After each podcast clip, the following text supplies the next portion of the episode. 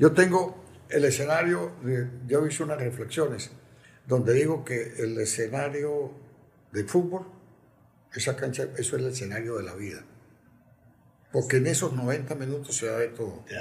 Se dan alegrías, se dan tristezas, se dan satisfacciones, frustraciones y se dan todas esas cosas que hablábamos al principio, ¿no?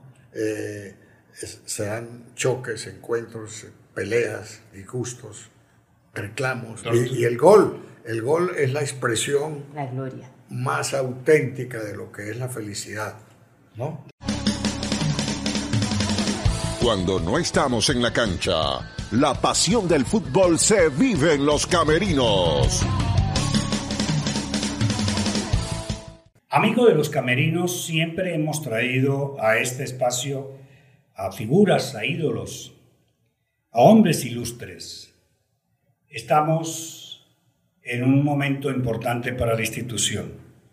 Hay que recordar que el Deportivo Táchira tuvo dos etapas. La etapa romántica, por sus dirigentes, y la etapa hoy, económica, por sus dirigentes.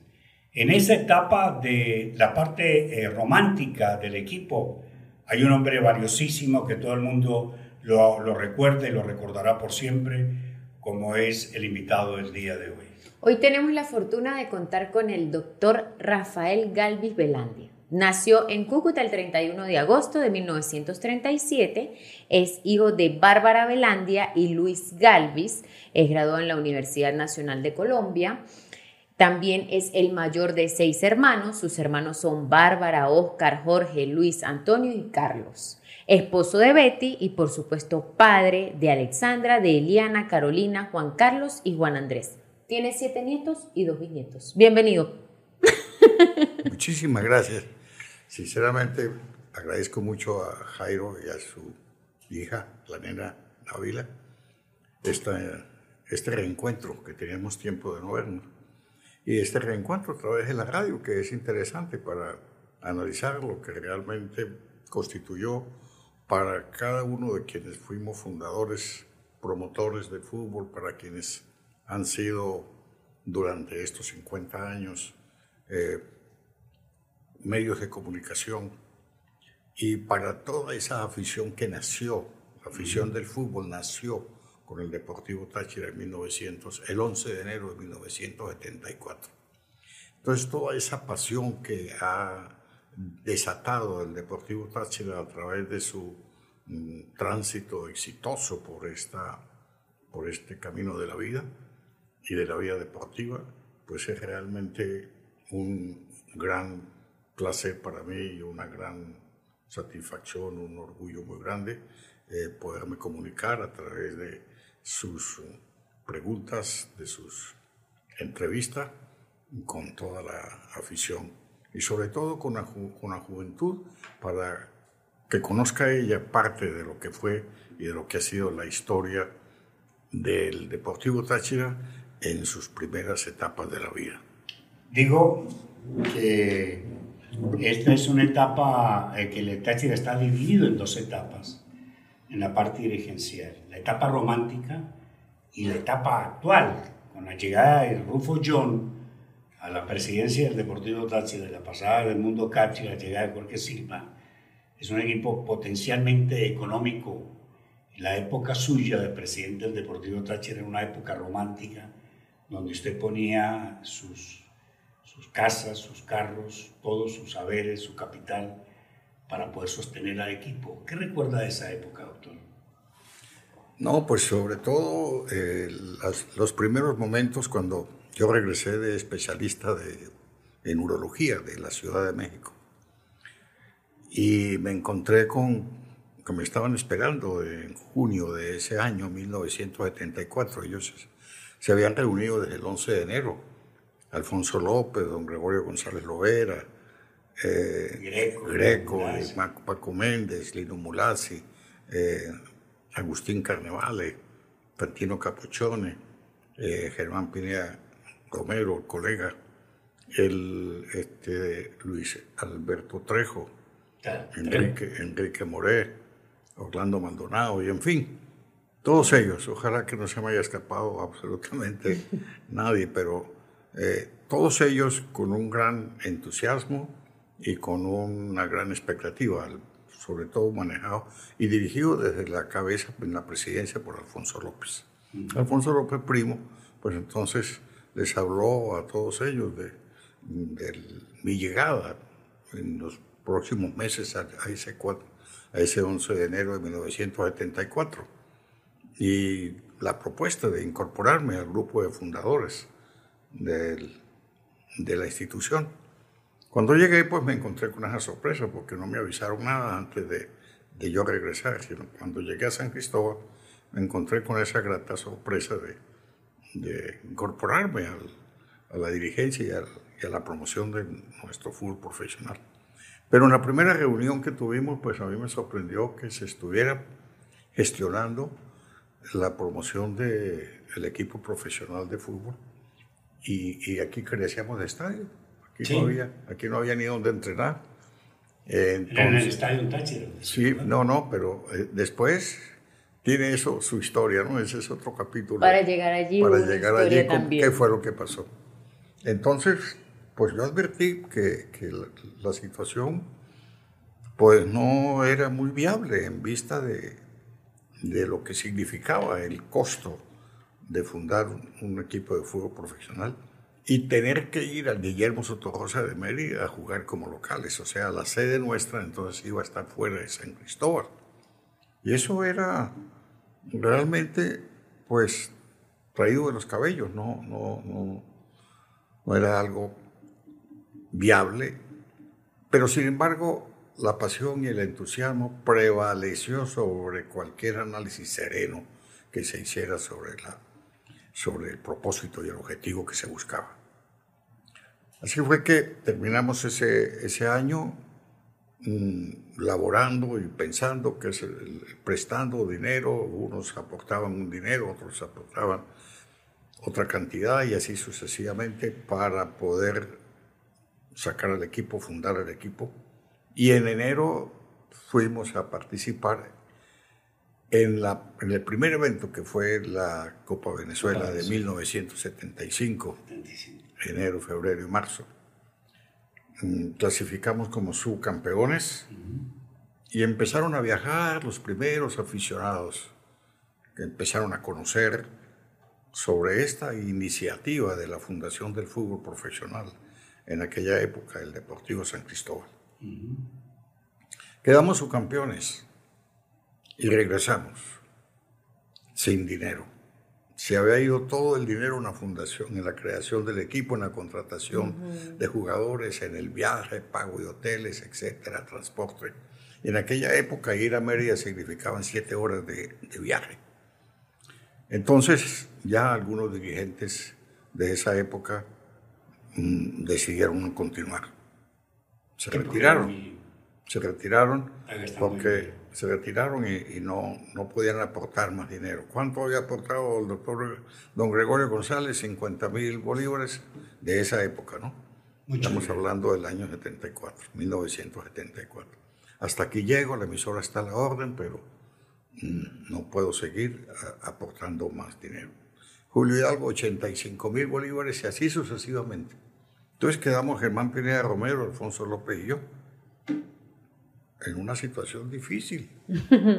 bueno, terminó la pasión y llegamos a la, realidad, la realidad, económica. A vivir la realidad económica. Por eso entonces lo que tú decías, la época romántica, que fue esa, la de fundar el equipo, pero careciendo de lo fundamental. A mí me llama poderosamente la atención eso, eh, porque ya me está dando una idea de por qué usted siguió porque desde 1982 hasta 1988 fue su equipo cuando muy pocos querían aportar. ¿Qué fue lo que lo motivó? ¿Usted en algún momento de su vida pensó, vio a futuro, tuvo la visión de que quizás se podría llegar a donde hoy se ha llegado uno de los equipos más populares de Sudamérica? Bueno, mire, para continuar el relato que les hacía hace un momento, que es importante aquí en esta, en esta parte, eh, entonces yo me propusieron que asumiera la presidencia y yo la acepté porque ya habíamos salido con el equipo y no podíamos quedarnos en el camino. y era frustrar las aspiraciones siendo subcampeones del primer evento de fútbol profesional eh, donde participamos. Era una frustración para los aficionados, entonces teníamos que responder con aquellas promesas que habíamos hecho. Asumí la presidencia y con el compromiso de que entre varios hiciéramos un préstamo al banco de 100 mil bolívares de esa época. Y solicité personalmente en una llamada que le hice al presidente de la Liga de Fútbol, Vidal Douglas, que viniera personalmente a San, a, San Cristóbal para que nos hiciera el favor de habilitar el estadio de béisbol de, de, la Concordia, el estadio Táchira. Era béisbol, allí lo que se jugaba solamente, una capacidad para 200 personas o 300 personas, pero no tenía absolutamente nada para hacer una cancha de fútbol. Él habilitó, se hicieron las medidas, se pusieron los arcos, compramos un bleacher para alojar allí a, a 2.000 aficionados y en esa forma jugamos 75, 76, 77 y 78. Hasta cuando en el año 79 o a finales del año 78 se inauguró el estadio de Pueblo Nuevo, el templo del fútbol. Así es. Se inauguró la gradería general. Durante esos cuatro años, digo yo que fuimos la cenicienta del fútbol, porque el arbitraje era muy desleal con nosotros. Todavía. A pesar de que habíamos hecho un gran esfuerzo en tener un gran equipo. Un gran equipo, eh, contratando los mejores jugadores que podíamos lograr. Y entonces, este, le, con esa, con esa llegada del año 78 y ya con la inauguración del, de la gradería general, le cambiamos el nombre de Deportivo San Cristóbal a Deportivo Táchira, para representar a todo el Estado. La afición había crecido enormemente, la pasión por el fútbol había estado muy grande. Durante esos años este, insistimos en varias ocasiones en en suspender las actividades profesionales del equipo durante un año mientras se reorganizaba, porque la situación económica era muy difícil. Teníamos que seguir prestando, aportando, quienes quedamos aportando dinero, y eso era asfixiante. Eh, entonces, eh, Juan Mayoro, que lo recuerdo muchísimo, era presidente de Seguros de la Seguridad, y, y, cuando pensamos en eso, digo, no, yo asumo la presidencia, y, y entonces en ese año ni siquiera clasificamos. Este, lo mismo fue en las otras oportunidades. De tal manera que llegamos al año 78 y, mi hermano Luis Galvis, que había sido un excelente gerente de ventas en Toro Vega, había pedido la liquidación y con la liquidación le compró unas acciones a, Alfonso López. Y no, valían nada esas acciones. Y le, advertí a Luis, he sabido esto, cuidado, se hace esa operación porque no hay las posibilidades en este momento. No, hermano, ¿qué tal? O sea, él también participó de esa época romántica. De esa, época, romántica. Época romántica, sí. Entonces, bueno, Gabelka, que lo tenía él sí, fundado, yo fui con él accionista en Gabelca, se nos fue Gabelca en el año 78. Se nos acabó Gabelca en base por esta situación. Nadie nos compraba un sponsor, no había posibilidad de... Vivíamos solamente de la taquilla y en aquella época, si llegamos a Copa Libertadores, pues no nos daban absolutamente nada para sufragar gastos de viajes y todo lo demás, como ahora sí, como ahora sí ocurre. Bueno, en 1979 entonces se logró armar ese equipo campeón. Y entonces, este, con el fin de... Durante esos cuatro años anteriores había tenido yo muchas eh, polémicas con, con, el arbitraje y había escrito varios mensajes por la prensa acerca del, del arbitraje, que era muy parcializado y y que no nos favorecía en ningún momento eh, esa parcialidad al Deportivo Táchira. Entonces, para el hexagonal, logré reunir a los presidentes de cada uno de los seis equipos que participamos en ese hexagonal de 1978. Y nos comprometimos en que no le ofrecíamos a los, a los árbitros que vinieran a visitarnos ninguna atención. O sea, con el fin de lograr... Deberíamos hacer eso hoy día. Sí, con el fin. Lo voy a tomar en cuenta. Sí. Para aconsejar. Ah, por supuesto.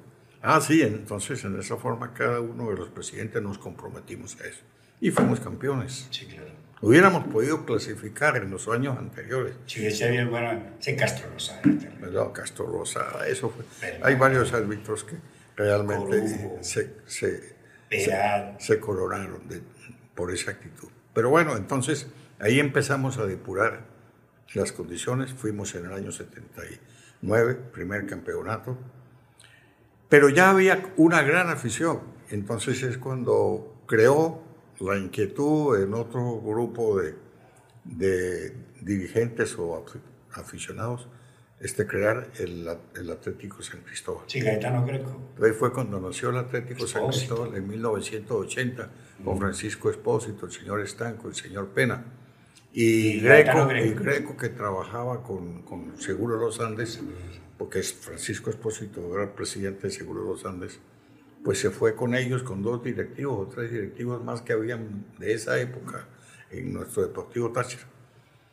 Y entonces Esteban Veracochea y los demás del equipo, pues en el nuevo contrato para 1980 participar en la Copa Libertadores contra Brasil. Contra Internacional. Internacional de Porto Alegre y contra Vasco de Gama. Sí. Entonces, los honorarios no alcanzábamos nosotros a, corresponder a sus, a sus aspiraciones. Entonces, eh, los, los dirigentes, los dirigentes que resolvimos no contratarlos. Entonces, eso los contrató el Atlético San Cristóbal para participar en ese campeonato de segunda división con la mira de aspirar a primera división. Lo lograron, Con, con, Esteban Benacochea de técnico. O sea que prácticamente el equipo que había, parte del equipo que había sido campeón en 1979 fue campeón con el Atlético San Cristóbal en segunda división. Desde el primer momento yo eh, visité al señor Espósito, Estanco, Pena, los dirigentes principales del Atlético San Cristóbal, para invitarlos a unir los esfuerzos y no crear de esa división dentro del fútbol. Ellos no aceptaron y salieron con el Atlético. Por supuesto que la diferencia en ese momento entre el Atlético San Cristóbal y el Deportivo Táchira era, muy grande desde el punto de vista económico, porque ellos hasta ahora salían y tenían bastante poder económico. Entonces, eso fue para nosotros un golpe duro. Fuimos a la Copa Libertadores contra Internacional de Porto Alegre y contra Vasco de Gama. Fue un éxito, no en resultados, pero sí en las relaciones que el Deportivo Táchira empezó a darse a conocer internacionalmente y, después con los otros cuatro estrellas que se lograron y los tres subcampeonatos en esos 13 años que yo estuve de presidente, pues prácticamente se formó y se creó una imagen internacional del Deportivo Táchira que todavía persiste con creces. En esa época romántica de que habla el doctor Galvez, hay cosas con problemas económicos graves en el equipo. Sí. Pero hay curiosidades. Por ejemplo, el Deportivo Táchira trajo a Arnoldo Iguarán.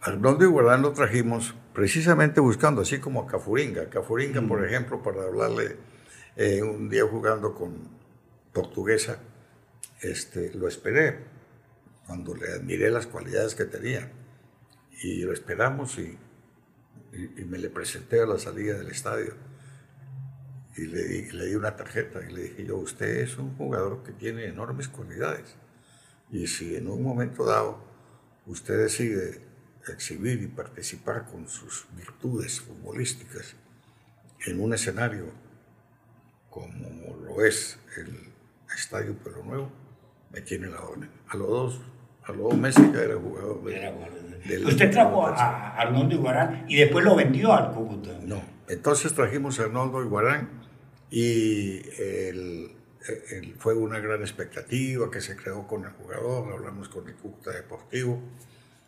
logramos traerlo. Y en el primer partido el jugador arrancaba y se paraba, arrancaba y se paraba. ¿Y esto qué pasó? Y la expectativa que se había creado entre toda la afición, pues se vio en un enigma muy grande. ¿Qué pasa? Entonces yo bajé al, al, al, camerino y le pregunté, ¿qué pasa, Arnoldo? Y me dijo, no, aquí no se puede jugar fútbol. Entonces me mostró los glúteos todos picados con alfileres, porque cuando arrancaba, entonces el jugador, el del, del otro equipo, lo, lo pullaba y lo frenaba. Sí. Increíble. Todas esas cosas son anécdotas que hacen parte interesantes, anécdotas interesantes. Oiga, y así como tú te sorprendes y te admiras, pues fíjate tú. Así cualquier cantidad de anécdotas de esa época. ¿no? ¿Y usted qué hizo en ese no, caso? No, pues entonces yo, caramba, esto sí es una situación irregular. Hablé yo con la Liga de Fútbol, hablé con esto. Y, y advertimos que esas cosas no podían suceder porque estamos en la época promocional de nuestro fútbol, no solamente tachirense, sino nacional, pues teníamos que advertirle a la directiva nacional que tomara las medidas del caso para que estos defectos no se repitieran. Y así fue, después jugó, pero le,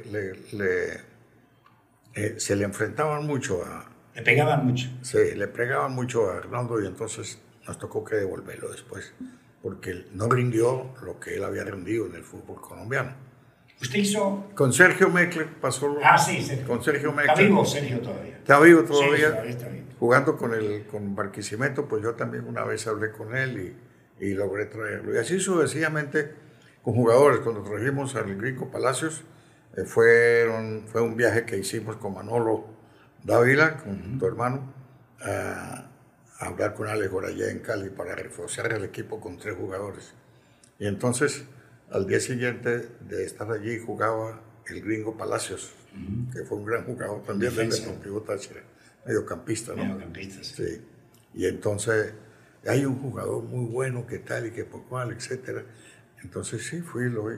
Digo, no, con él son cuatro que me los llevo. Entonces fue cuando nos trajimos cuatro. Ese viaje también eh, tiene una anécdota muy grande ese viaje para encontrarnos con Alex Gorayé en Cali, porque viajamos con... Alex Gorayé era el presidente del, Deportivo, Cali. Del Deportivo Cali.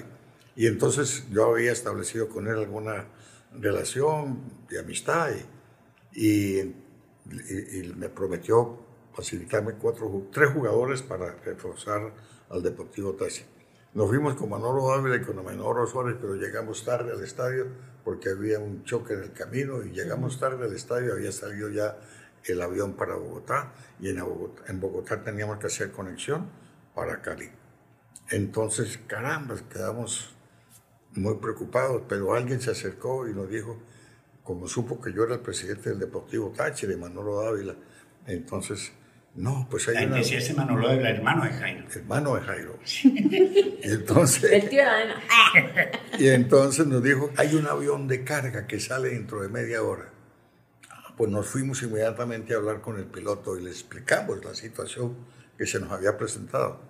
Entonces nos llevó, a mí me subieron a la cabina, era un avión bimotor y, y el avión estaba lleno de puros materiales y máquinas y y ahí se ubicaron Manolo y Amenodoro, a mí me, ubicaron en la cabina y, y, al llegar a Bogotá se les acaba el combustible y les tocó que hacer un aterrizaje de emergencia, como un kilómetro antes de, la pista. Un aterrizaje. No fue Y después, y después salimos corriendo, caramba, para ver si alcanzábamos. Bueno, le dimos gracias a Dios por lo que nos había ocurrido y nos había salvado la situación. Y corrimos para alcanzar la conexión para Cali. Logramos la conexión a Cali y a las 10 de la noche estábamos hablando con Alex ayer. ¿Y él ofreció tres, ustedes trajo cuatro? Con Palacios.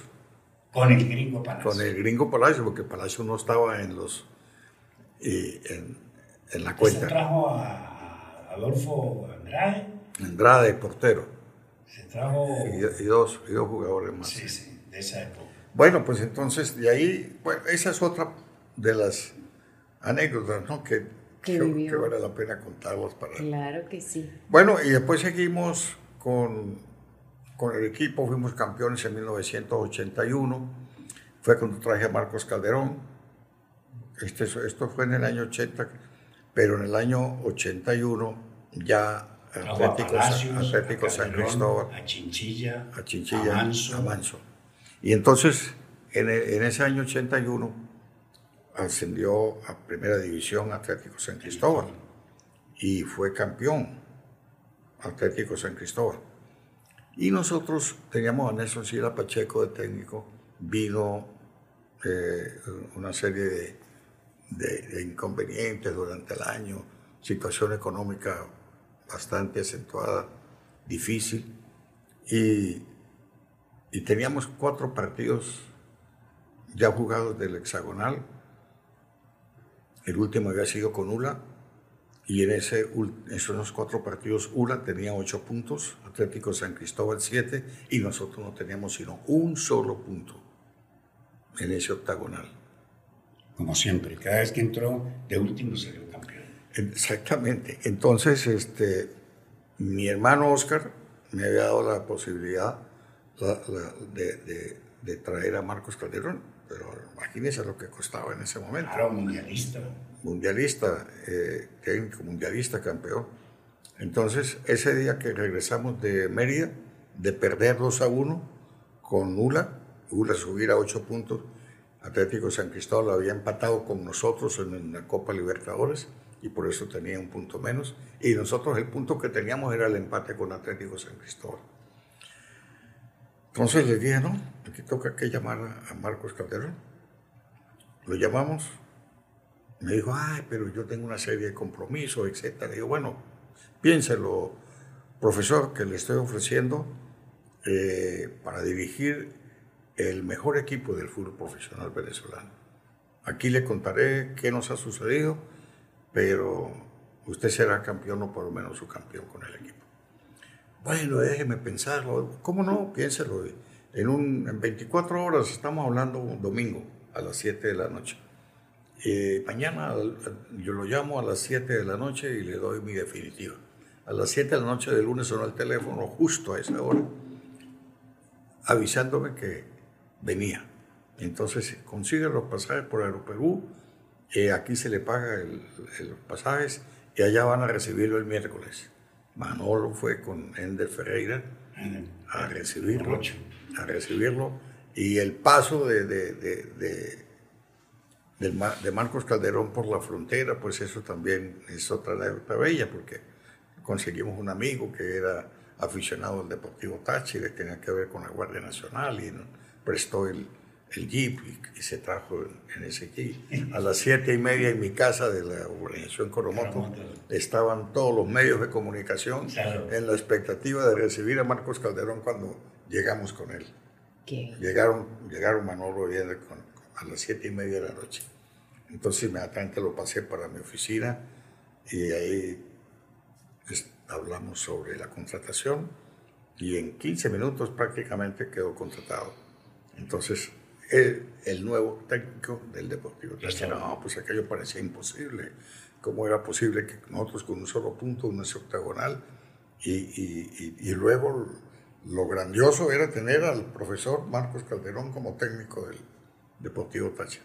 Al día siguiente se lo presentaron los jugadores y de ahí en adelante a Santiago Romero no le metieron ni un solo gol, ni perdimos un solo partido. Y cuando llegamos al último partido que nos tocó jugar en Barinas, porque era cancha neutral para el Italia, que le habían sancionado la cancha de Caracas, de aquí fue una romería de aficionados de San Cristóbal a, a Barinas para ver jugar al Deportivo Táchira y verlo campeonar, porque éramos el equipo con mayor opción para ser campeón. Si nosotros empatábamos y una perdía y, y, y una ganaba, nosotros éramos campeones. La única forma que pudiéramos ser subcampeones y perder el campeonato era que nosotros empatáramos y Atlético San Cristóbal fuera el campeón. Y Atlético San Cristóbal jugaba contra ULA, aquí en San Cristóbal. Y en el minuto 35 Angulo, que jugaba con, un, con, Atlético Angulo, que jugaba con el, con el, Atlético San Cristóbal, metió el gol del triunfo. Y por eso quedó, por eso quedó campeón entonces Atlético San Cristóbal. Y nosotros empatamos allá, el árbitro actuó mal, los jugadores se desempeñaron, de Italia se desempeñaron ese partido como si estuvieran disputando un campeonato, parece que los habían estimulado para que jugaran. La época del maletín, recuerda. La época del maletín con toda su fuerza, el árbitro nos anuló dos goles, un gol y otros, otras pelotas pegaron en el palo. Bueno, de broma no perdimos, pero entonces con ese empate quedamos subcampeones.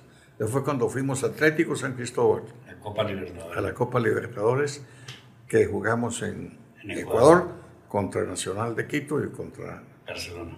Exactamente. Bueno, fuimos, vino el Viernes Negro.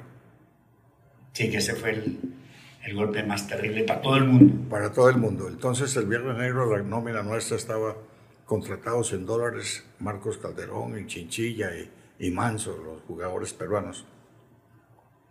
Entonces me, me, tocó salir de los jugadores, de los, de los importados pagados en dólares y nombrar a Walter Ballarino técnico Claro. provisional.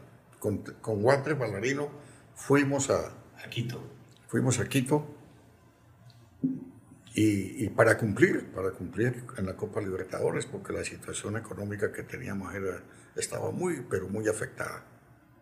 Y en ese eh, partido que jugamos de Copa Libertadores, Atlético San Cristóbal y Deportivo Táchira, se lesionó, se luxó el hombro Carlos Moreno. Y Carlos Moreno ya tenía como 34 años, 35 años. Se retiraba en ese año prácticamente de jugador. Y entonces quedaba a la espera de algún contrato que le saliera tal vez como técnico.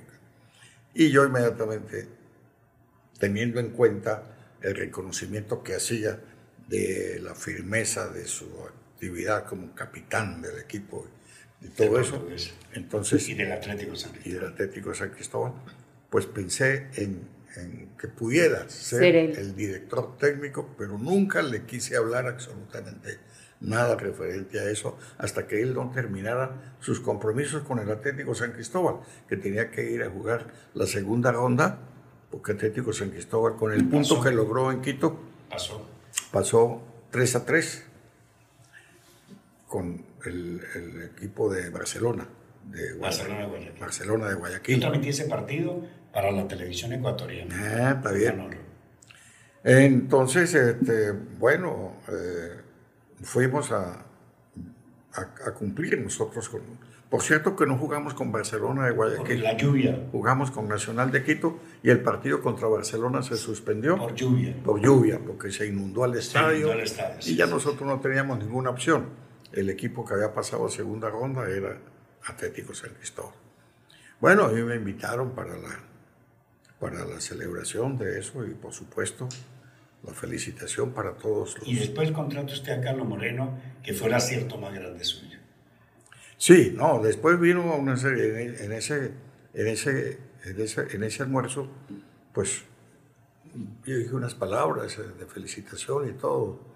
Me, me- me pidieron pues que dijera algo, entonces. Y al final les dije yo, finalmente lo que les quiero pedir es un gran favor.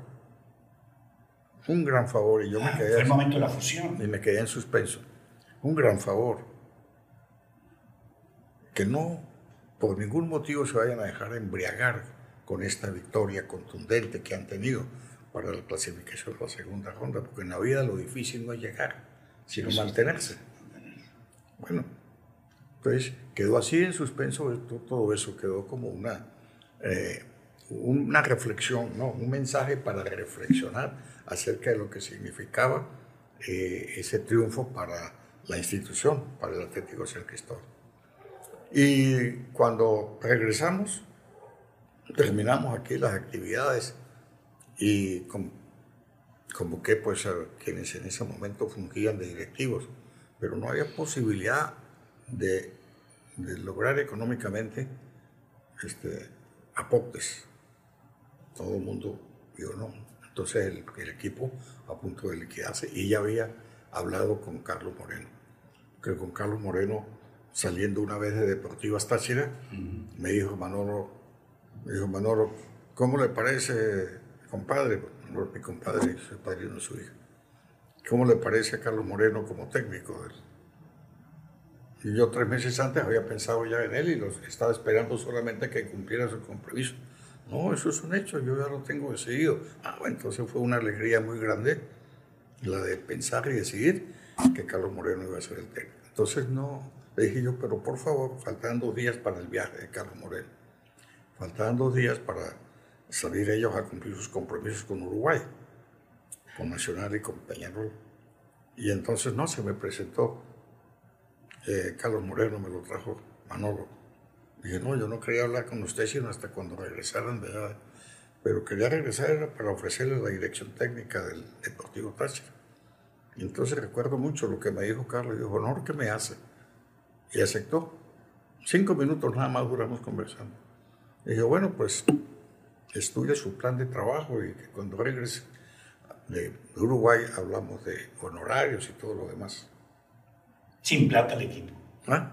Y sin plata el equipo. Y sin plata el equipo.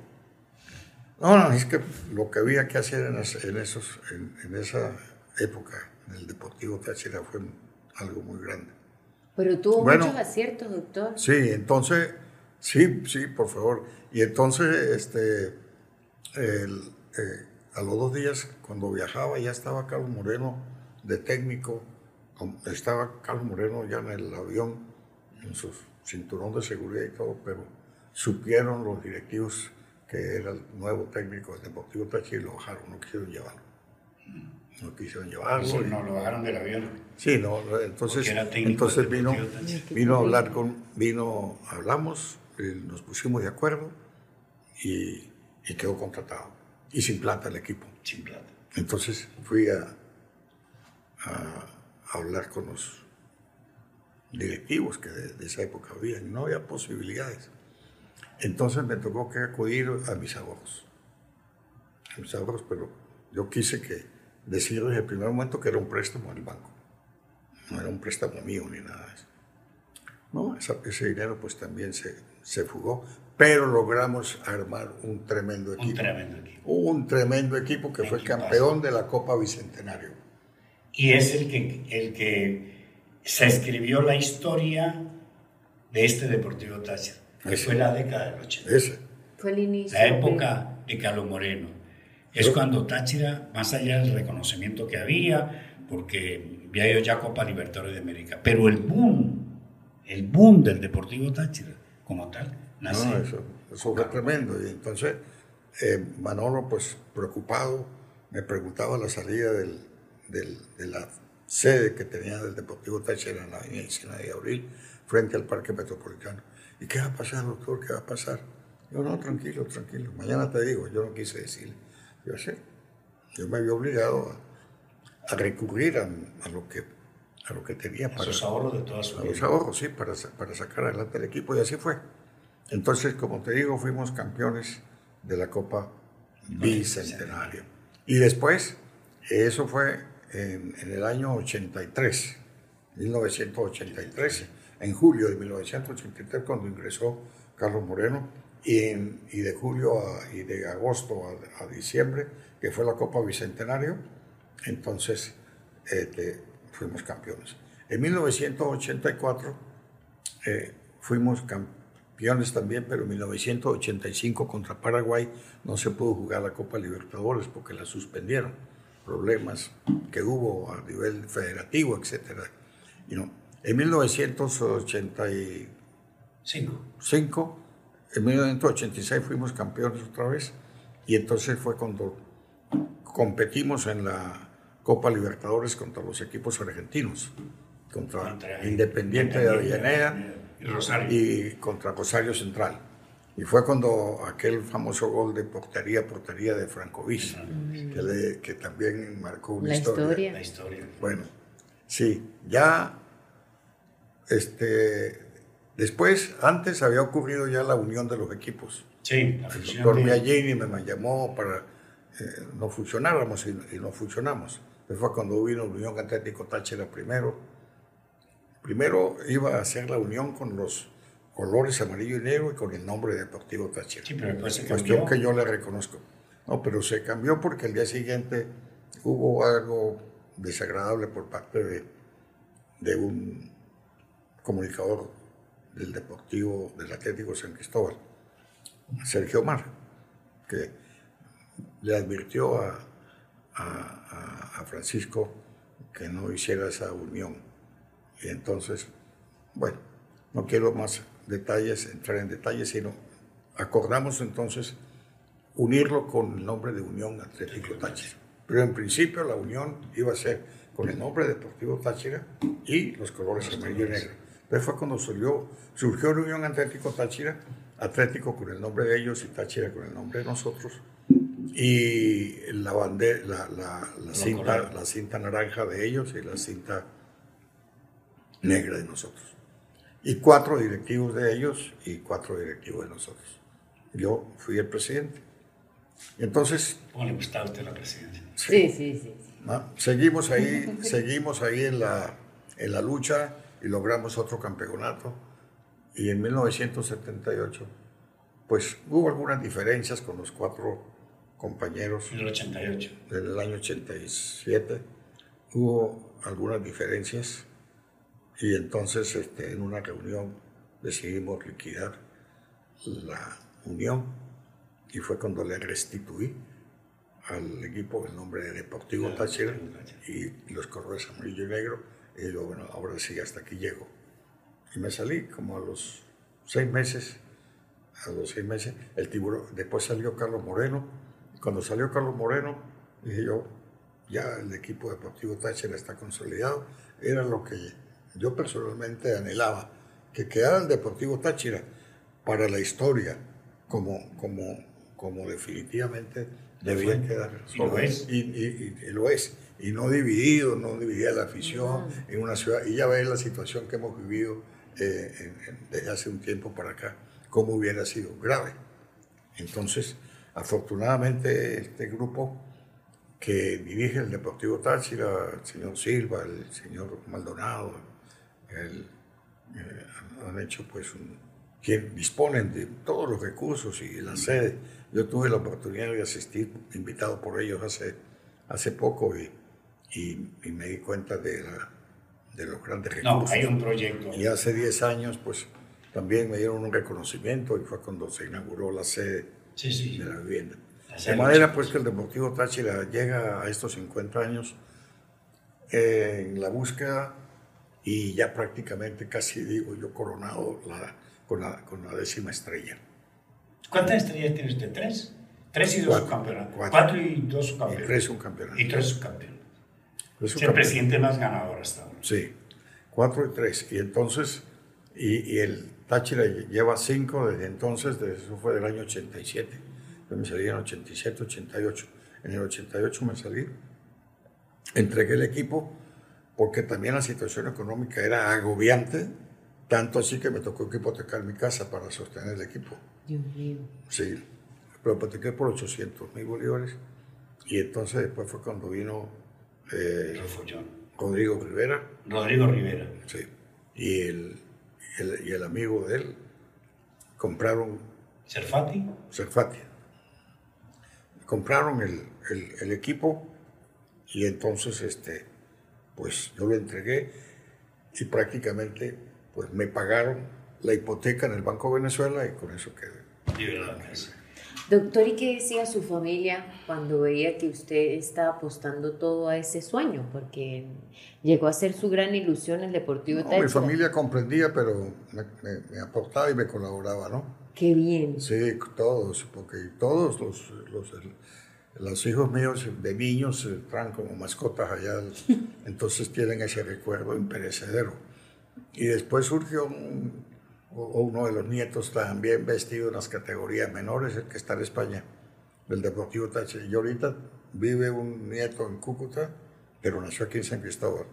No, y en cada partido que juega el Deportivo Táchira hay que traerlo, tiene nueve años. Qué bien. Hay que traerlo y, llevarlo, porque y quiere salir de mascota también con el Deportivo Táchira. No ha podido salir el niño. Entonces la familia prácticamente... ¿ah? No ha podido salir el niño de mascota. No, no ha salido todavía de mascota. Hay que pedirle al equipo que lo haga. Sí, claro, como no. Yo hablé con Zaragó, con el señor Eduardo Claro. Zaragó, y sí, como no, en la próxima oportunidad va a poder salir. Es la continuación suya. Sí, Eh, tiene nueve años, pero ese sabe de fútbol, caramba, bien pendiente absolutamente de todo lo que ocurre en el fútbol nacional e internacional. Y el Deportivo Táchira se lo conocí ya, pero... ¿Cuál es el equipo completo?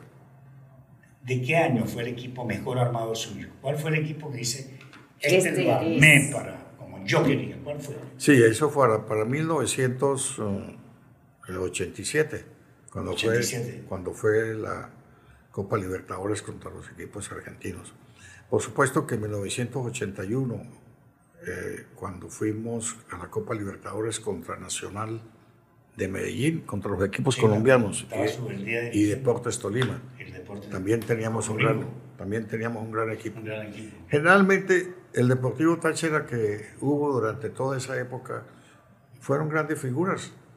Acevedo, Acevedo Estanco, este, eh, y, y, ah, Cafuringa, Iguarán. Cafuringa y, eh, Yaño Cabezas. Yaño Cabezas. y, con Carlos Moreno yo me reunía todos los domingos después del partido. Y de repente le decía yo, mira, ¿qué pasa con fulano, con sultano, con, con este jugador que no está rindiendo lo que él tiene para rendir? Entonces me decía, no, pues, este, por ejemplo, Mariscal Brito. Mariscal Brito, pues que le van a operar el papá de próstata que parece que tiene cáncer. Dijo, no, el pasaje, consigue el pasaje mañana y lo embarca para Santa Marta. Que vaya y se, se dé cuenta de el presidente. Claro. Y sí. Y, y Yaño Cabezas, ¿qué es lo que pasa con Yaño Cabezas? ¿Qué tal? No, pues que Yaño Cabezas no sabemos qué tiene, pero, pero ha defeccionado mucho y yo no tengo puntero derecho y puntero derecho hay que tenerlo ahí. Me lo pasa al consultorio a ver, Yanio, ¿qué es lo que pasa contigo? No, así, eso fueron entrevistas con los jugadores a cada momento. Y eso fue una de las razones, digo yo, que eh, me permitió y nos permitió, ¿no? lograr, lograr ese éxito, porque logramos, porque los jugadores de un equipo de fútbol no son máquinas, son piezas humanas, son seres humanos. Son personas, claro. Expuestos a grandes problemas. El otro jugador Ah, pues entonces ya Cabezas que tenía una enfermedad eh, de esas que no, hay que decirlas. Y entonces este, le daba pena contar. Y dije, no, pero usted ha oído decirme, porque... Entonces estaba automedicando y esa era la razón del era peor. día, el domingo siguiente fue una estrella. Sí, porque era un gran El otro, otro jugador que la esposa lo celaba muchísimo y qué tal, y entonces entrevisté con, con, el jugador. Y mañana me trae la señora. al, día siguiente vino la señora y le dije, mire señora, usted para el Deportivo Táchira es más importante que su esposo.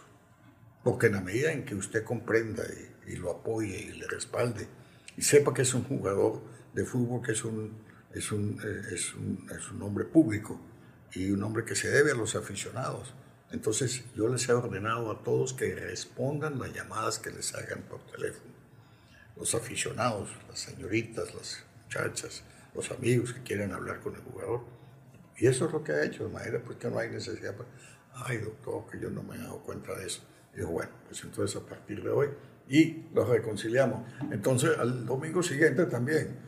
Claro, porque había fue, la, fue la estrella. y así sucesivamente con, con, con muchos, con muchos pacientes. Por ejemplo, eh, José Francisco Nieto este, jugó un, un, año con el Atlético San Cristóbal después, pero después volvió a nosotros y estaba en, en, la cancha parado cuando era un jugador batallador, ¿no?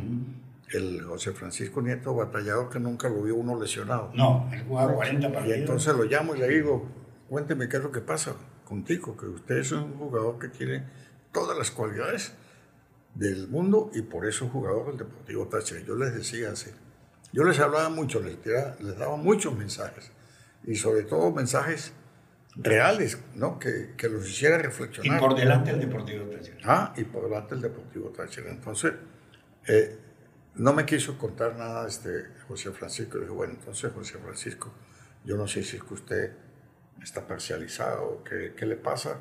pero hasta hoy he jugado al Deportivo Táchira. No me quería contar nada. A los dos días subía con dificultad por la avenida Isabel de Abril, Parque Metropolitano. Entonces yo subía y paré. Y dije, ¿qué pasa? ¿Qué pasa, José Francisco? Y yo, no, doctor, que voy para el consultorio, porque voy a consultarle algo. No, pues siga, usted ha debido contarme lo que le pasa. Tienen que ser sinceros con, conmigo, porque primero soy el médico, segundo soy el presidente del equipo, y tercero, pues soy el amigo de ustedes para que me cuenten. Ah, y entonces tenía unos hemorroides muy trombosadas y, y, y, y al rato lo estuvimos operando. Y, y ya, y, ya, se recuperó y volvió a ser jugador deportivo Tachi. Pero ve, hay que estar así. Claro. Cuando hay un jugador que defecciona, debe tener algún problema. Algo pasa. Lo mismo pasó con Laureano Jaimes, que, no se, que se paraba en la cancha y entonces lo llamé y le dije, no, lo examiné y entonces tenía una hernia inguinal bilateral. Una hernia inguinal por un problema de, de estenosis, de estrecha uretral. Y entonces lo operamos y ya se solucionó. Y así todos los jugadores, Bachini, todos los jugadores, les encontré problemas médicos, ¿no? O problemas psicológicos. Exacto, esa parte también. Usted tuvo gobernadores también lo apoyaron. Sí. Como Ildefonso Moreno. Ah, Mayo, no, por como, no, como no. Y el, el el, el. Ildefonso era, era compadre mío. Y este, Nunca se me olvidará una decisión que toma Ildefonso Moreno Mayo para arreglar la cancha de Pueblo Nuevo. Creo que Táchira jugó con el Deportivo Italia esa noche sí, sí. y metió la máquina para levantar la grama. Él era el gobernador, de, él creo que era médico también, Es médico, es cardiólogo. cardiólogo, pero también es de Ildefonso Moreno Mayo. También tuvo, usted tuvo apoyo de muchos gobernadores y de la lotería al final. Al final, al final, sí, al principio no, pero al final sí. Cuando ya el O sea, después este, hubo, una, hubo, una- hubo- hubo un gran apoyo, pero prácticamente fue ya después de 1987, ya yo estaba Al final, sí. saliendo, sí, yo estaba saliendo. Por ejemplo, en 1981, cuando fuimos campeones en el José Antonio, José Antonio Páez, cuando quedamos campeones eh, en el triunfo que logramos contra Portuguesa, 2 eh, a 0. Eh, y entonces se recibió aquel equipo con una gran caravana. Una caravana. ¿no? Estaba con Carlos Castellanos en la Lotería del Táchira y tenía 20 ambulancias preparadas para repartirlas en diferentes hospitales de- del estado. Y esas 20 ambulancias las sacaron en caravana para recibir. Ah, de- Manolo subió también allá en la, estaba en la móvil. en la móvil. Ah. Y eso fue una, un recibimiento apoteósico que hubo en esa ocasión al Deportivo Táchira. De manera que hay muchas cosas. Por ejemplo, una de las anécdotas más importantes que vale la pena mencionar, y todas estas cosas para contárselas a los jóvenes que no conocen la historia del Deportivo Táchira y que conociendo, por ejemplo, algunos, algunos pasajes de lo que es esta historia, sobre todo de su nacimiento, ¿no? que es la que uno puede contar porque la vivió. Eh, fue eh, cuando venía Nacional de Carabobo. Venía Nacional de Carabobo eh, dirigido por un grupo de empresarios de Valencia. De la Nacional. Era Nacional, Nacional de Carabobo.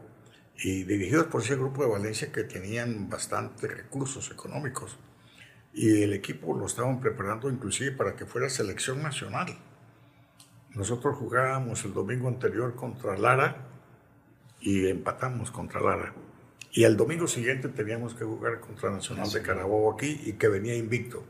Y ese equipo venía siempre en autobús cama, eh, tenía cada jugador un apartamento, los mejores Tenían salarios, dinero. los mejores salarios, los mejores Sí, bonos, sí. etcétera. Entonces era un equipo que estaba encaminado y dirigido para ser campeón y luego para ser quizá representante de la selección nacional con la cantidad de jugadores criollos que tenía. Entonces, mm, cuando regresé yo, yo siempre acompañé al equipo cuando jugaba afuera, en la mayoría de los casos lo acompañaba. Y ese día pues me quise venir solo, no quise traer a nadie conmigo pensando qué íbamos a hacer para a enfrentar Nacional. a Nacional de Carabobo. Y él iba en primer lugar, Nacional, y nosotros íbamos en segundo lugar. Entonces, ¿no? Yo, aquí hay que concentrar al equipo esta semana. Es cuando, cuando regresé aquí, hablé con el Hotel Pirineos y lo concentramos el lunes a las 7 de la noche. Concentrado todo el equipo y empecé pues a comunicarle los mensajes que tenía que darles de lo que significaba ese partido el próximo domingo contra Nacional de Carabobo, escenario que iba a reiterar una vez más que ellos eran los mejores jugadores del fútbol profesional venezolano. y les debía dos meses de sueldo. Y, jugaba, y, jugaban. Y, no habían cartas. No, y, entonces esos muchachos, caramba, se salieron de esa reunión con la autoestima, pero en el aire, y, deseando que llegara el próximo domingo. Y el próximo domingo eh, vamos, a, eh, vamos a convertir tienen ustedes la misión de convertir a cada jugador del, Nacional de Carabobo en su espectador. Como quien dice, van a jugar ustedes como nunca y le van a dar una clase. ¿no? Y cuando metan un gol, se van a la, red y traen la, pelota para el centro de la cancha. Como quien dice, para decirles, y va el segundo. Y va el segundo. Y va el tercero. Bueno, así todas esas cosas se las mencionaba con, mucha, con mucho entusiasmo, ¿no? Había un ambiente en esa semana que fue glorioso. Glorioso. Llegó el, el, día del partido. El día del partido y le ganamos primer gol, 1 a 0. Iban y buscaban la pelota y la ponían en la mesa. Ahí va el otro. tercero, 5 a 0 le ganamos al Nacional de Carabobo. Que la mente también. 5 a 0 y cada uno de los jugadores del Nacional de Carabobo postrados en la cancha, mientras los del Deportivo Táchira dando la vuelta olímpica con la bandera amarillo y negro la bandera nacional. Como habían ganado al campeón y, habían subido a, primer lugar. Y era, les, debíamos, debíamos dos meses. Bueno, al día siguiente me llamaron de la Liga de Fútbol. Digo, no, pues doctor, queremos que nos acompañe en la reunión, tenemos un problema serio aquí. Digo, pero ¿cuál problema? Aquí no hubo ningún problema. El domingo pasado digo, no, no, es que no hay ningún problema de, de ustedes, es que para que usted nos ayude a ver si podemos resolver. Entonces yo fui, entonces me encontré con que los directivos de la Nacional de Carabobo no querían saber nada del equipo. Sí. No querían saber. Ahí se acabó el equipo. Y entonces lo acabaron. Táchira acabó con Nacional Carabobo. Entonces fíjese. Y la charla. La, motivación. la motivación. Eso fue determinante. por eso es, es importante eh, conversaciones que se tengan y, esta conversación que tenemos es importante sobre todo para que nuestros aficionados conozcan, este, y, amen, amen, pero mucho más al, Deportivo Táchira. Porque el Deportivo Táchira es el producto de un esfuerzo inusitado que hicimos un grupo de dirigentes. Mis hermanos que me ayudaron mucho y, los demás directivos, Carnevale, todos ellos, Alfonso López, Germán Pirea Romero, este, mm, este, el, bueno, Luis Enrique Moreno, pues se fue. Capuchón. Pues el Capuchón. Porque, pero la historia del Deportivo Táchira, esa parte romántica que está contando el presidente del Deportivo Táchira, porque para mí, para mí no hay exjugadores, para mí hay jugadores porque el jugador de fútbol deja el profesional, pero sigue siendo jugador. juega en Cañaneras. Rafael Garbi para mí sigue siendo presidente. Porque para mí no hay ex. No hay, para, para Jairo Dávila no existe el ex en ningún concepto de la vida. Yo respeto muchísimo eso. No hay ex narrador, no hay ex comentarista, no hay ex periodista. Eso no existe para mí. Entonces, Rafael Garbi sigue siendo ese presidente romántico que nosotros tuvimos. Yo siempre lo digo por el programa de la radio, digo que, y lo dije en la presentación suya, que Táchira tiene dos etapas. La etapa romántica, que es la que costó tanto dinero. Mucho dinero. Mucho dinero. Y no dio dinero. Dirigentes, dirigentes que acabaron su riqueza. Mucho dinero, sí, sobre todo. Y tuvimos, mm, afortunadamente, y le agradecemos a Dios, siempre que nos dio la capacidad de iniciativa, la capacidad de decisión cuando tuvimos que tomar decisiones, las tomamos. Yo, por ejemplo, en, los, en los 13 años que estuve con el equipo, tuvimos 21 técnicos. 21 directores técnicos. Casi dos técnicos por año. ¿no? Casi dos técnicos por año. Pero el que más duró fue Carlos Moreno. Ese, yo, tú sabes que en Argentina los campesinos al campesinado le dicen cabecita negra. Entonces Carlos Moreno era muy hechón porque era de Buenos Aires Y yo, para ponerlo mal emocionalmente, yo le decía cabecita negra. Pues se ponía conmigo. Lo odiaba. Yo, creo que esa época, más allá que estuvo Calderón, los técnicos que hayan estado, pero esa época, el Deportivo Táchira de Moreno es inolvidable. Es inolvidable. Yo, que lo comenté porque la comenté, eh, no se vuelve a tener. Hoy tenemos un equipo con un presidente como Jorge Silva, que muchos tontos a veces piden que renuncie, que no valoran lo que hace el presidente, presidentes de los equipos. Y tenemos un técnico que va a marcar historia también. Ujú. Pero es que usted fue presidente durante muchísimos años. No, y año muy difícil. Venían a durar muy poco. Yo digo que nosotros pues parimos el Deportivo Táchira, le dimos los primeros pasos, los primeros alimentos, hasta cuando en la adolescencia lo... Lo soltaron. ¿Le dolió? A ver, ¿le dolió haber entregado a Táchira?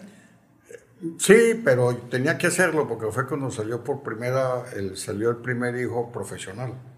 Y entonces, este, Él, él es, eh, Juan Juan, Carlos Carlos, es también urólogo, ¿no? también urólogo, y- Él atiende en la policlínica. sí, en la policlínica, en el centro clínico y en la policlínica, la policlínica. las dos. Juan Carlos y Gálvez. Juan Carlos Galvez, es, después, uro- y después fue urólogo general y urólogo pediatra. El otro hijo, que es varón también, es urólogo. Primero fue ginecólogo y, y ahora es urólogo, pero él está en Cúcuta y, y está trabajando en Cúcuta. La otra Siguieron- hija, pues es el camino la otra es millonario el papá. la otra es arquitecto, la otra abogado y la otra son tres hijas. Tres hembras, sí, señor. Y, y Juan Andrés, eh, que es técnico. Entonces, Sí le dolió, le dolió ese- me dolió, me dolió, aquí, pero sí. tenía que dedicarme más a la, a la, La familia. a la familia, ¿no? Y levantar la familia, porque eso es lo, lo principal. Después, este, que salí de ahí, me pidió el doctor Ricardo Méndez Moreno y hacen que fuera jefe de campaña de la, para la gobernación de Ricardo Méndez. Que la ganó Ricardo. ¿no? Este, y, y yo duré pues un- como un mes, duramos en que no, que busquemos otro, que tal, porque no quería.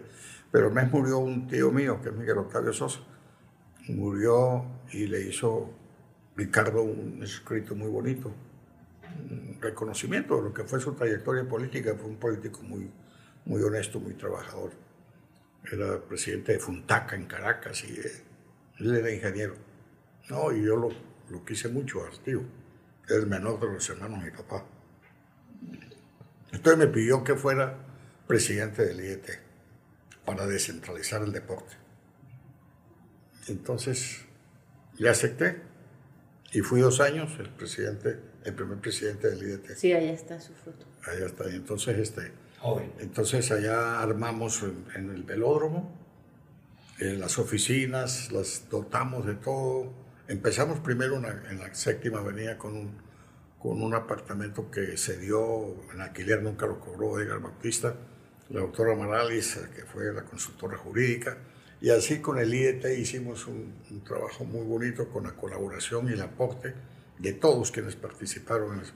Y entonces eh, llegaron los, al principio, no, pues que nosotros, cuando ya hicimos amistad y todo, ¿no? Eh, entonces llegaron, me dijeron, nosotros no vamos a permitir, doctor, que usted salga mañana, pasado mañana de la presidencia del IET con las tablas en la cabeza por la corrupción que puede haber y que no sé qué más cosas.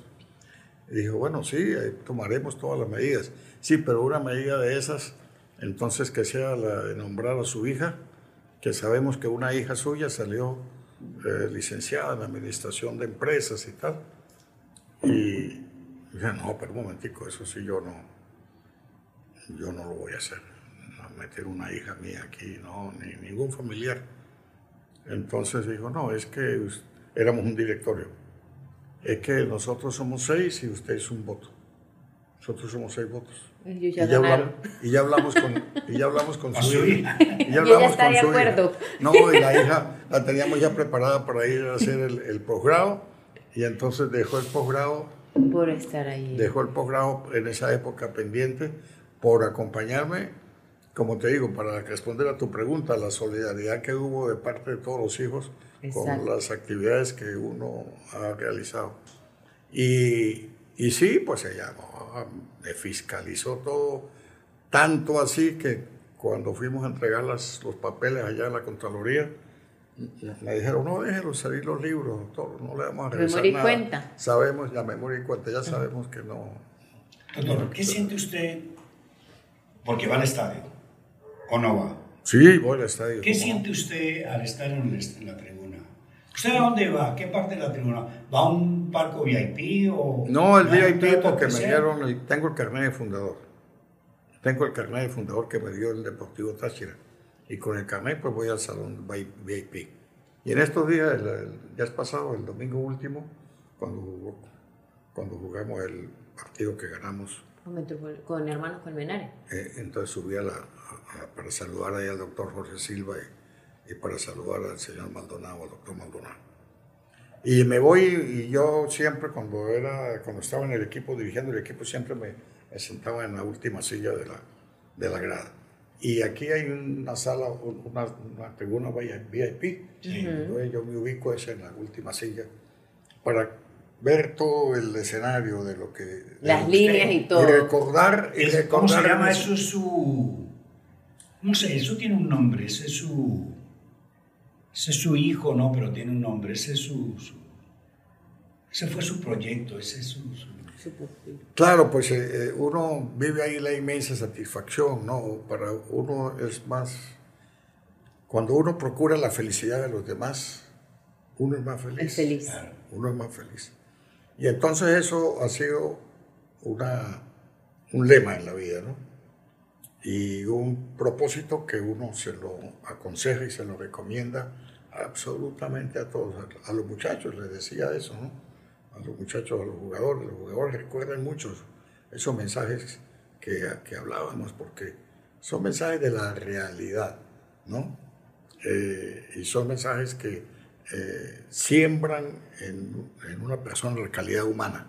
Así Doctor, es. ¿cuál fue el técnico más complicado para contratar y el jugador más complicado, el que no se llegaba a un acuerdo económico? El jugador más complicado es Santiago Romero, ¿no? Porque Santiago Romero, José Francisco, Arquero. José Francisco Nieto echaba broma, pero era. Pero yo hablaba con todos ellos. Este, Santiago Romero era más difícil, pero Santiago Romero fue un gran arquero. Un gran arquero. Un gran arquero. El mejor arquero yo creo que tuvimos yo.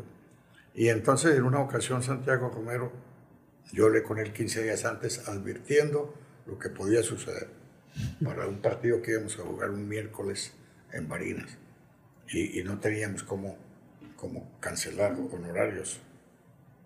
A nadie se le quedó debiendo, por supuesto, ningún centavo, pero teníamos que hacer un esfuerzo económico siempre. Y entonces ese día estoy en consulta cuando me llega Paco Méndez.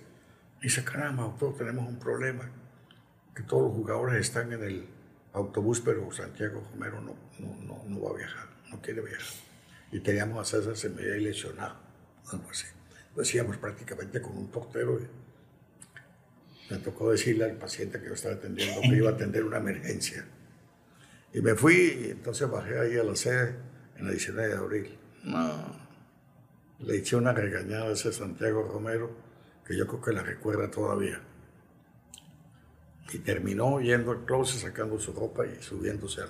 ¿Y los técnicos, cuál es más complicado? El- Que hice con este no podía hasta que pude. No, pues este, este el- el- el- los técnicos...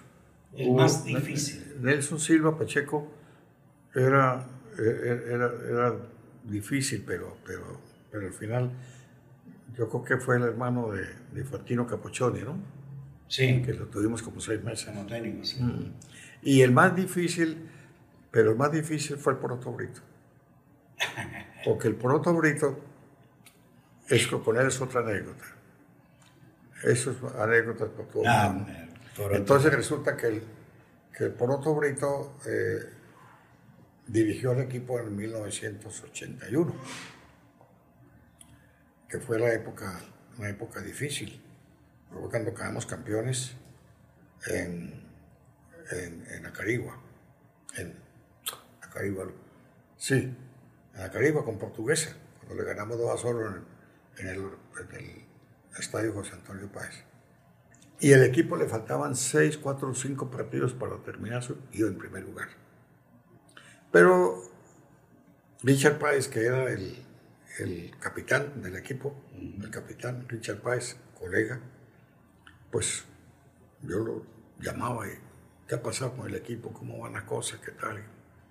yo, no, pues todo bien, pero hay una cosa que no, que me llama la atención, que es que el, el técnico les pasa a los jugadores el día antes del partido unas películas ahí que no deben ser. Sí, claro, sí.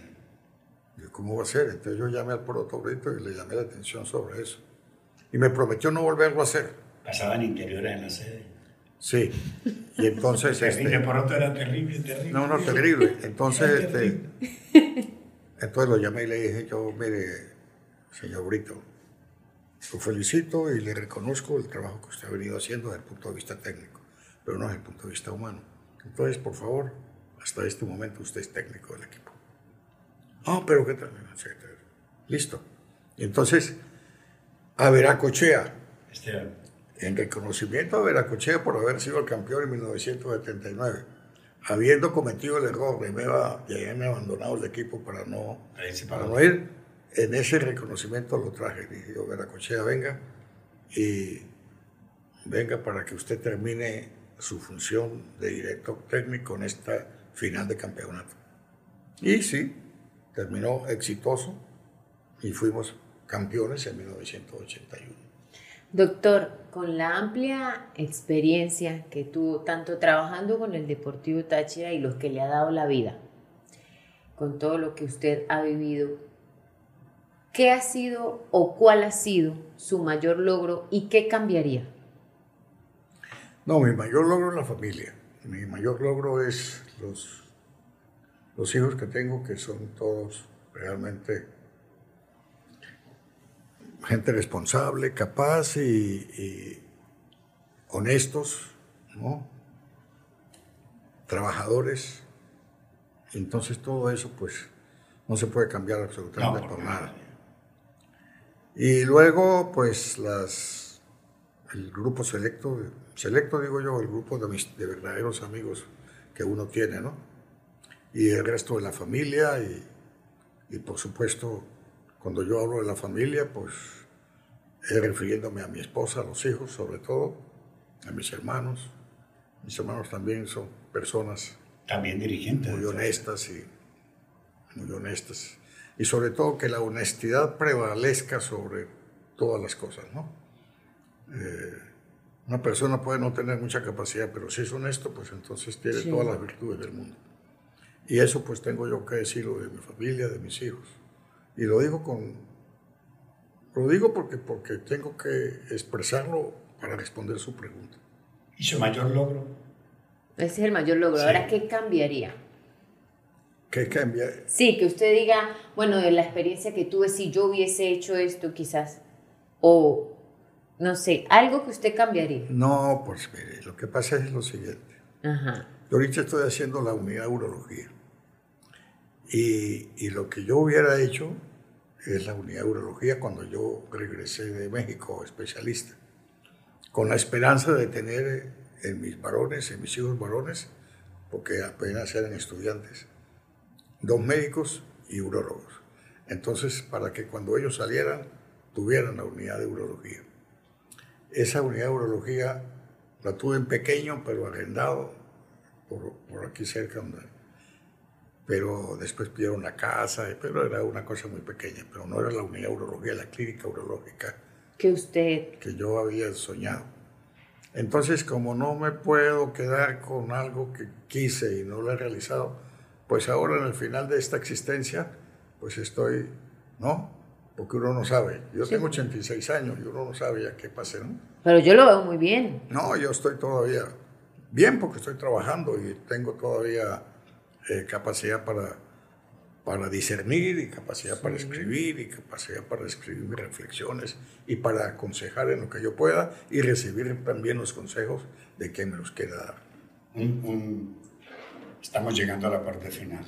Un gol que usted haya celebrado con el alma, que es- este es lo máximo de su equipo deportivo.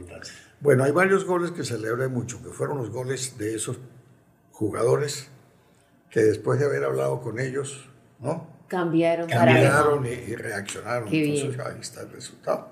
Entonces son goles que uno no olvida. Que no olvida. Y luego el gol, de, el gol contra Independiente de Avellaneda de, de Frankovic, porque imagínense, pues fue un gol que nadie esperaba, ni él mismo, ¿no? Ni él mismo. Y entonces nos dio la victoria porque nosotros terminamos 3 a 2. Nosotros terminamos 3 a 2. Y algo que, que, que, también destaco que me causó una gran satisfacción fue cuando, hay varias cosas, ¿no? Pero eh, cuando trajimos a Miguel Osvaldo González.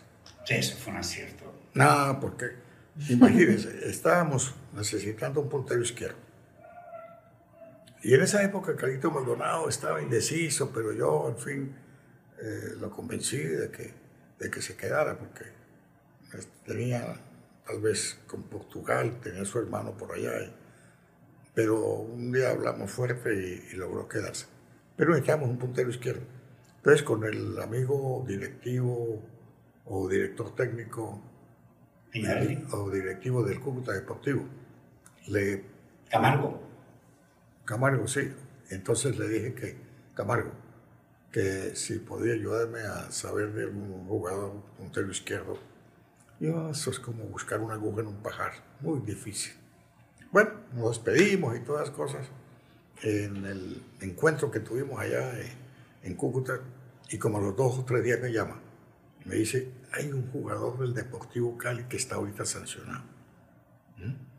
Eh, se llama Miguel Osvaldo González, eh, ha sido campeón goleador aquí, pero ahorita tiene dos meses de sanción y está sin hacer nada. Aproveche. Y Entonces yo se lo comuniqué a Carlos Moreno. ¿Conoce a este jugador? Sí, entonces sí, lo conocía. Le conocía su trayectoria. Dijo, no, ese jugador es ideal. Tenía 33 años. Ya ¿No? Entonces... Muy amigo mío. Entonces le digo a Paco Méndez, bueno, ah, me, me fui a... Lo llamé lo llamamos varias veces, le pregunté yo a Carlos, ¿ha hablado con él? Dijo, no, no he podido hablar porque no lo consigo. Lo he llamado varias veces. ¿Pero usted lo ha llamado de noche? No, en la noche no lo he llamado para no molestar. Digo, no, llámelo una noche porque tal vez sale en el día y tal vez en la noche que se consigue en ese teléfono. En esa época no había celular, era el teléfono fijo. Ah, pues sí, al rato me llama Carlos. Sí, lo logré, lo logré comunicar. yo, pásemelo entonces. Entonces me dio el teléfono yo lo llamé. Y en cinco minutos prácticamente hice que se viniera el día siguiente, comprar el pasaje, aquí hablábamos de honorarios y aquí hablábamos a ver si se quedaba con nosotros. Qué goleador. ¿Ah? Qué goleador. Qué goleador. Entonces. Qué persona. Entonces, este, sí, nos vimos en el hotel eh, donde lo alojé. Ahí estuvimos hablando, no nos pusimos de acuerdo al principio en, los dólares. Después, este, yo no, pues Miguel Osvaldo no se puede porque tus aspiraciones, que las mereces, pero no se puede, ¿qué tal? Que, yo negociando, pero yo era negociando con los jugadores porque entonces mandé a unos jugadores, a unos directivos, compañeros de directiva que hablaran con él, que lo hicieran, percatarse de, de, que la situación económica nuestra no le permitía, pero que era un escenario que él le iba a gustar y le iba a favorecer mucho, porque la afición era muy afectuosa con los jugadores y el ambiente deportivo aquí era muy grande, etc. Bueno, así fue que volvimos a hablar en la noche y ya lo convencí. Entonces quedó contratado. ¿Qué jugador? Quedó contratado. Entonces quedó contratado, eso fue un 20 días o 25 días antes. Y le dije a Paco Méndez, Paco, que era el encargado, la, la visa y todos los papeles para el partido contra Independiente de Avellaneda, que es el debut de él. Sí, cómo no, doctor, que trata. Me llega el sábado, víspera del domingo, del partido. Doctor, que no se pudieron conseguir los papeles. ¿Cómo es posible? ¿Qué tal? Y que por cual no, la visa, que esto, que qué. Y todo el mundo anunciando, y todo el mundo en la expectativa. ¿Ah? Todo el mundo pendiente. Todo el mundo pendiente, porque estos son cuentos que no se saben. son cosas que no se saben, pero que como hablamos al principio de las anécdotas y tal, por eso estoy refiriendo a estas anécdotas, que están muy guardadas en mí, ¿no? Y a veces. Entonces, eh, hablé yo con, con el gobernador, no pudo hacer nada. Yo me hablé con Cúcuta, con el, con el consulado. Entonces logré comunicarme con un abogado que era consultor jurídico del, del consulado allá en Colombia. Y, y entonces él tenía 20 años de no, de no verlo, era muy amigo de mi papá y, a mí me trataba con mucho afecto, etc. Y yo le dije, mire, doctor Villamizar, le habla fulano de tal, tengo que hablar con usted y me fui para Cúcuta a hablar con él. Y le planteé el problema. Mientras tanto aquí promocionando al jugador. aquí todos locos diciendo el nombre. Y sin saber absolutamente nada. y usted pasando por allá. Y yo pasando por allá trabajos. Entonces, este, hablamos que el gobernador, el cónsul, estaba con Belisario Betancur en una gira que estaban haciendo, que era el presidente de Colombia en esa época. Y había el vicecónsul, estaba recién llegado, tenía ocho días de haber llegado, pero estaba por ahí en fuera de, Cúcuta. Entonces le dijimos al empleado, no, pues cuando llegue hágame el favor y, y, nos avisa, por favor. Llamamos a las 5, a las 6, a las 7, a las 8. Día sábado. Día sábado. Y el día 9, y a las 9 de la noche dice, no, él llegó, pero llegó muy cansado. Ay, pero usted no le dijo nada. Digo, no, yo sí le dije, pero él se acostó. Yo le dije algo, pero él está acostado. Dije, mire, si usted supiera la emergencia que tenemos, usted me ayudaría.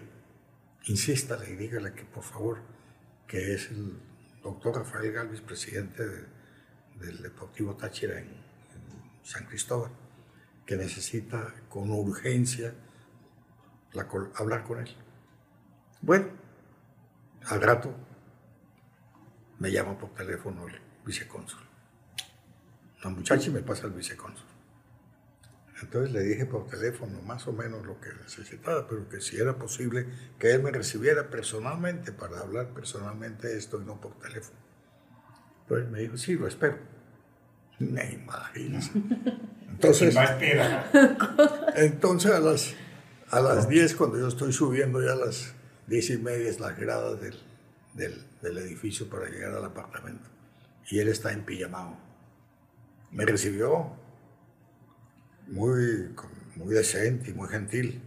Y yo le expliqué, y él venía de Brasil, que es un país futbolizado, imagínese, usted comprende, vicecónsul, cómo es la situación, pasó esto y esto y esto y esto. Y dijo, no, pues vamos a ver a la oficina. Entonces fue y se cambió y se fue conmigo a la oficina. Y, y en la oficina sacó un libro y tal, y vio un artículo ahí, dijo, no, este no me sirve este tampoco. Después de revisar como media hora, dijo, me voy a agarrar de este artículo, tal, no sé qué pasa, tal, tal, tal, A la visa. para la visa. Cuando yo, lo veo, cuando yo lo veo firmando en el pasaporte de Osvaldo González, ah. la visa de él. listo. No, eso era las... Faltaban 10 para las 12 de la noche. No, ese día me vine yo, me vine yo a este de, Cúcuta como si hubiera ganado una lotería. Respirando profundo después de que no podía casi respirar. Bueno, y así muchas cosas, ¿no? Así muchas cosas del Deportivo Táchira. Y ese, la presentación de Miguel González, eso fue un éxito. Ese oh, partido contra Independiente de Avellaneda, ¿no? Ese, creo que anotó un gol olímpico, inclusive. Y Carlito Maldonado, pues entonces también. Entonces tuvimos el mejor equipo en ese momento. Doctor, ya para ir finalizando, ¿qué piensa usted eh, del momento actual del Deportivo Táchira? ¿Cómo lo ve? Hasta donde yo he podido percibir la organización, me parece que está muy bien, me parece que está bien. Lo que pasa es que tal vez las entradas tienen que bajarle el precio para que exista más gente. Es mejor ver el estadio lleno posiblemente hasta con mejor ingreso por taquilla, ¿no? Que el estadio con la tercera o la cuarta parte de, la, de los aficionados ocupando las graderías y, con entradas un poquito más costosas. Entonces, si logran bajar el precio de las entradas, yo las bajaría, ¿no? Y la promoción sería, pero a millón.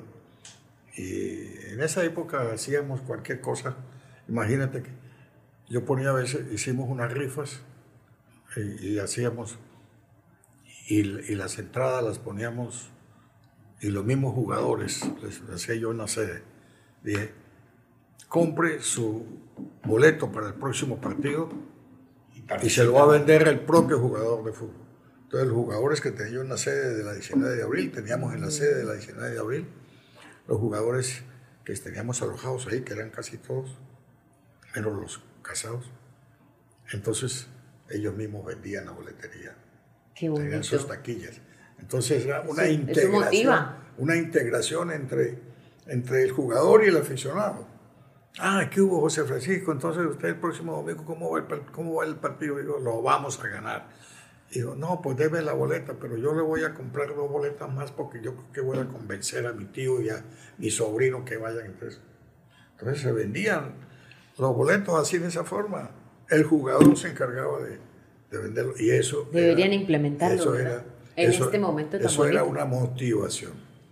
Sí, porque estamos llegando a los 50 años de, la, de fundado el equipo y ahorita el equipo afortunadamente repuntó, ¿no? Este, ha logrado venir desde abajo porque estaba en Canama y lleva como 22 partidos invicto. Sí. 21. 21. Lleva 21 partidos Y un año invicto en Pueblo Nuevo. ¿Ah? Y un año invicto en Pueblo Nuevo. Y un año invicto en Pueblo Nuevo. Entonces, eh, tiene todas las circunstancias a favor para hacer grandes cosas. Y yo por eso, yo tengo un mensaje que, por, que escribí para ellos.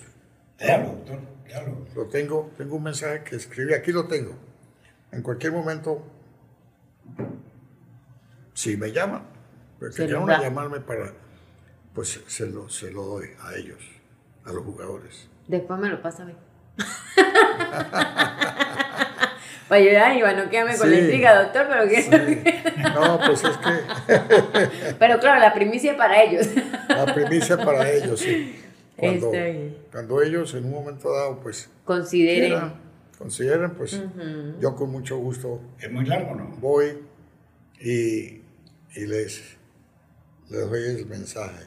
Estamos hablando con el doctor Rafael Galvez Belandre y le queremos agradecer a él la gentileza ha abierto un espacio en sus ocupaciones, es uno de los urólogos más reconocidos del país, fue presidente del Deportivo Táchira por una década y un poquito más. Llevó al Deportivo Táchira cinco Copas Libertadores. Eh, Dice así, estimados jóvenes integrantes de esta gran institución Deportivo Táchira y futuros campeones de nuestro fútbol profesional venezolano 2023.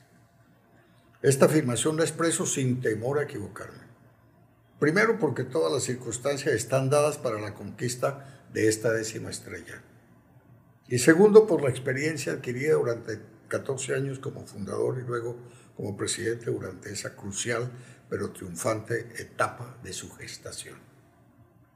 La conquista de esta décima estrella ha sido un distinguido galardón que espera por ustedes dignos campeones para gloria de nuestra institución y merecido objetivo de su consagrado trabajo que en equipo ustedes realizan bajo la dirección técnica y el talento del profesor Eduardo Zaragoza. Y asimismo, el mejor obsequio que reciba la consagrada directiva y todos nosotros, sus reales aficionados, en esta gloriosa efemérides de los 50 años de su fundación. Y ahí sigue. Yo creo que hasta ahí no va a Envíelo, doctor, envíelo. Envíeselo al equipo. Envíeselo es un buen momento. Sí, claro. Es un buen momento para estimularlos aún Exacto. más. Que cuando salen al escenario de... Yo tengo el escenario, de, yo hice unas reflexiones donde digo que el escenario de fútbol, esa cancha, eso es el escenario de la vida. Porque en esos 90 minutos se da de todo. Se dan alegrías, se dan tristezas, se dan satisfacciones, frustraciones y se dan todas esas cosas que hablábamos al principio, ¿no? Eh, se dan choques, encuentros, peleas, disgustos, reclamos. Pero también alegría, solidaridad, confianza, hermandad. Y, el gol, el gol es la expresión la gloria. más auténtica de lo que es la felicidad, ¿no? Doctor, eh, el, el, Caracas es el enemigo más difícil que tiene Táchira, más difícil hay una pancarta que dice Táchira no es Venezuela, eh, somos eh, hijo eterno, padre eterno. Si viniera el presidente del Caracas a que usted lo operara, ¿usted lo operaba? Ah, claro que sí, por supuesto. no, sí, imagínese. Uno ha tenido. Ay, caramba. Es Diga, yo estoy esperando que venga. ¿Qué te conté? Pero le diría, bueno, te voy a operar, pero no más problemas con Táchira. Claro, no, lo hacemos primero, amigo. Lo hacemos primero, amigo, si es, un, si es una persona que rivaliza mucho con nuestra institución. Lo hacemos primero para que caiga en el error en que ha estado. Para hacerlo Muy caer bien. en el error. Porque es que, es que la tolerancia, por ejemplo, es la virtud, yo la llamo la virtud monumental. ¿no? ¿Por qué? Porque la tolerancia es lo que permite en un momento dado aceptar, transitoriamente aceptar al equivocado. O si yo estoy equivocado, pues yo tolero lo que, lo que la otra persona me está diciendo o reclamando, pero con la esperanza de que mañana o pasó mañana, o él se dé cuenta de su error o yo de mi error. Entonces la tolerancia hay que mantenerla y, evita eh, entonces esos enfrentamientos estériles, esas peleas y esas luchas que muchas veces llevan al fracaso o que llevan a uno al sepulcro o al otro a la cárcel. Doctor, le queremos agradecer aquí en Runesterio, en los camerinos, su presencia. Sabemos lo que significa el tiempo para usted eh, y se ha hecho un espacio en su tiempo para venir aquí hacer un programa que usted y sus hijos y su nieto lo van a ver y no se le haga nada extraño que de hecho salga una lágrima al tener un padre, un abuelo y un bisabuelo que haya hecho tanto por una ciudad, por un estado y por un país. Y sobre todo algo que sembraron ustedes y nosotros, que es el amor por la institución negra que es la gloria del país y que es la imagen futbolística de un país. Parece simple decirlo. Sí pero hay que sentirla, hay que vivirla. Sí. La verdad que muchas gracias. No, muchísimas gracias a usted, gracias a la afición, gracias a los directivos actuales y dueños del equipo. Reitero a través de estos canales la atención que recibí de, ellos, muy fraternal, muy realmente muy cordial. y y mis agradecimientos siempre a los medios de comunicación, porque los medios de comunicación han sido, ustedes han sido voceros prácticamente desde la gestación del Deportivo Táchira, de todo lo que fueron nuestros sentimientos, nuestros errores, nuestros aciertos, los errores también de opinión también, porque aquí cometemos errores como seres humanos, estamos eh, eh, amparados por grandes virtudes, por inmensas virtudes, pero también por abundantes flaquezas. Y si el ser humano se, se da cuenta de, de esa realidad, pues entonces sus pisadas que va haciendo por este camino de la vida van dejando una huella indeleble. El doctor Rafael Galvez, presidente del Deportivo Táchira, reitero, en una década maravillosa, que marcó el antes y después. El antes del 80 y después del 80. Del 80 para acá ha sido éxitos y eso lo sembró Rafael Gabriel Velázquez. Gracias, hasta otra oportunidad.